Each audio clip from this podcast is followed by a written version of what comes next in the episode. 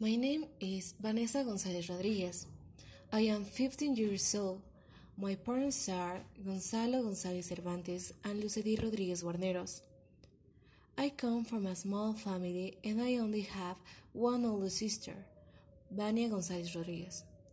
I'm currently attending the first semester of high school at Sedat. My name is Maria Jesus Cruz Guzman. I am 15 years old. I was born on December 29, 2003 in the state of Puebla.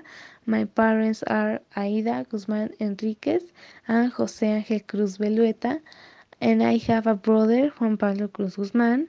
I consider myself a responsible, educated, and dreaming.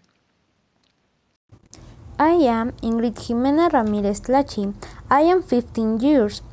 I was born on the 27th of July of 2004 in Puebla. My parents are Gloria Tlachi Torres and Guillermo Ramirez Whitley. I have two brothers and I am currently in the first year of bachelor. My name is Ilsimanay Cuautle Bonilla. I was born on July 11, 2000 from. I am from San Rafael Comac, San Andres Cholula. I lived with my parents, my two brothers, my grandmothers, and my niece.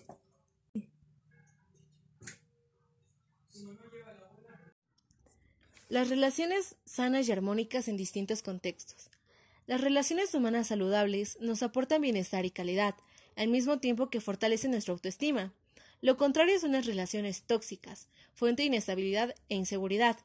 Las relaciones interpersonales han de construirse sobre la base del respeto mutuo, especialmente las que constituyen nuestro círculo de familia, pareja, amigos y compañeros. Para ello, necesitamos aceptar a la otra persona tal y como es, sin pretender que se comporte del modo en que nosotros queremos.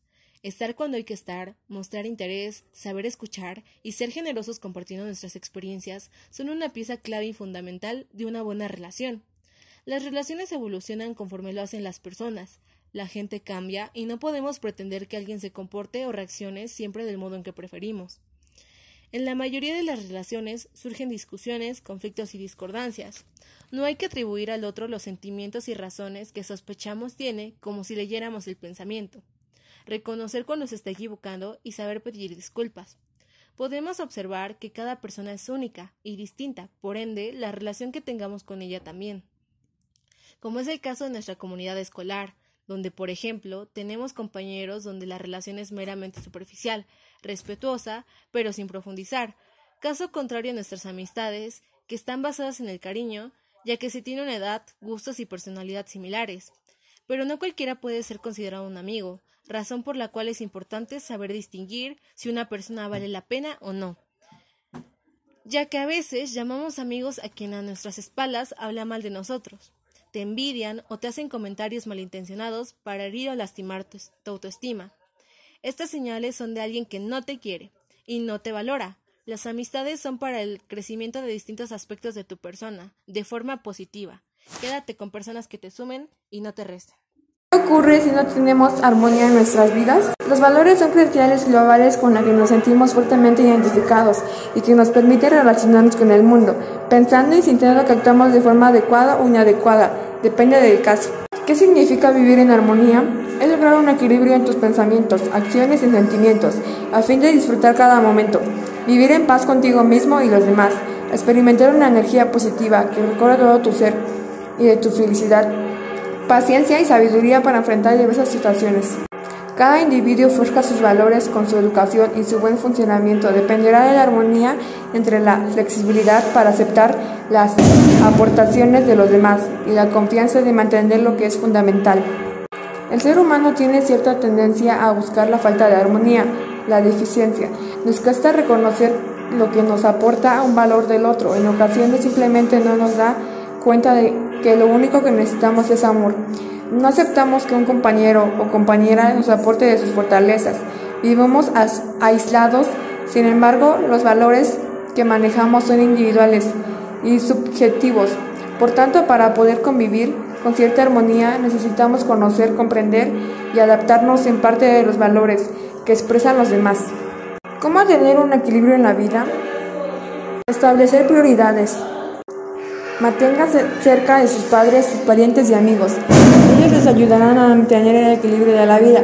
Fortalecen las relaciones con familiares y amigos por medio de la comunicación abierta y sincera.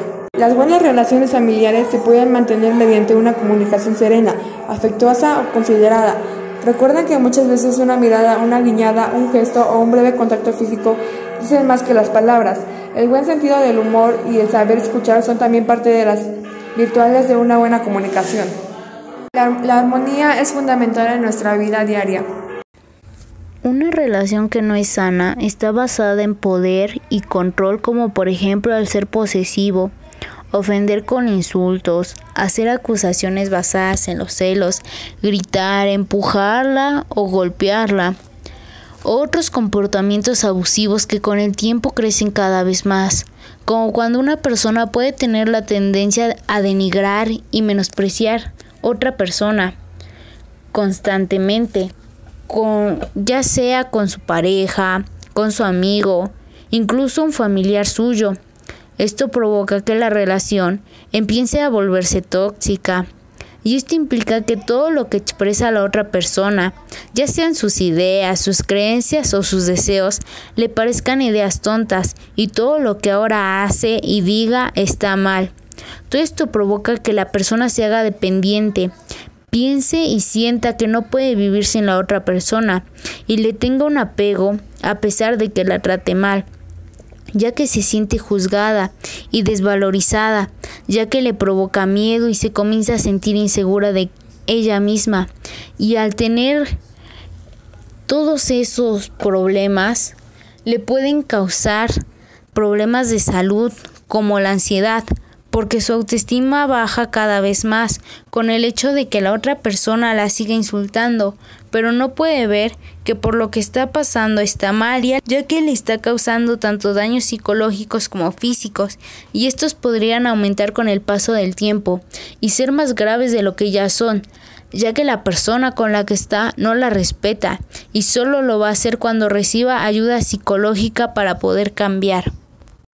En conclusión, las relaciones sanas son un sentimiento de dar y de ningún tipo de dependencia, pero para que las dos personas puedan tener una relación sana, se necesita que primero las dos estén bien y en armonía consigo mismos.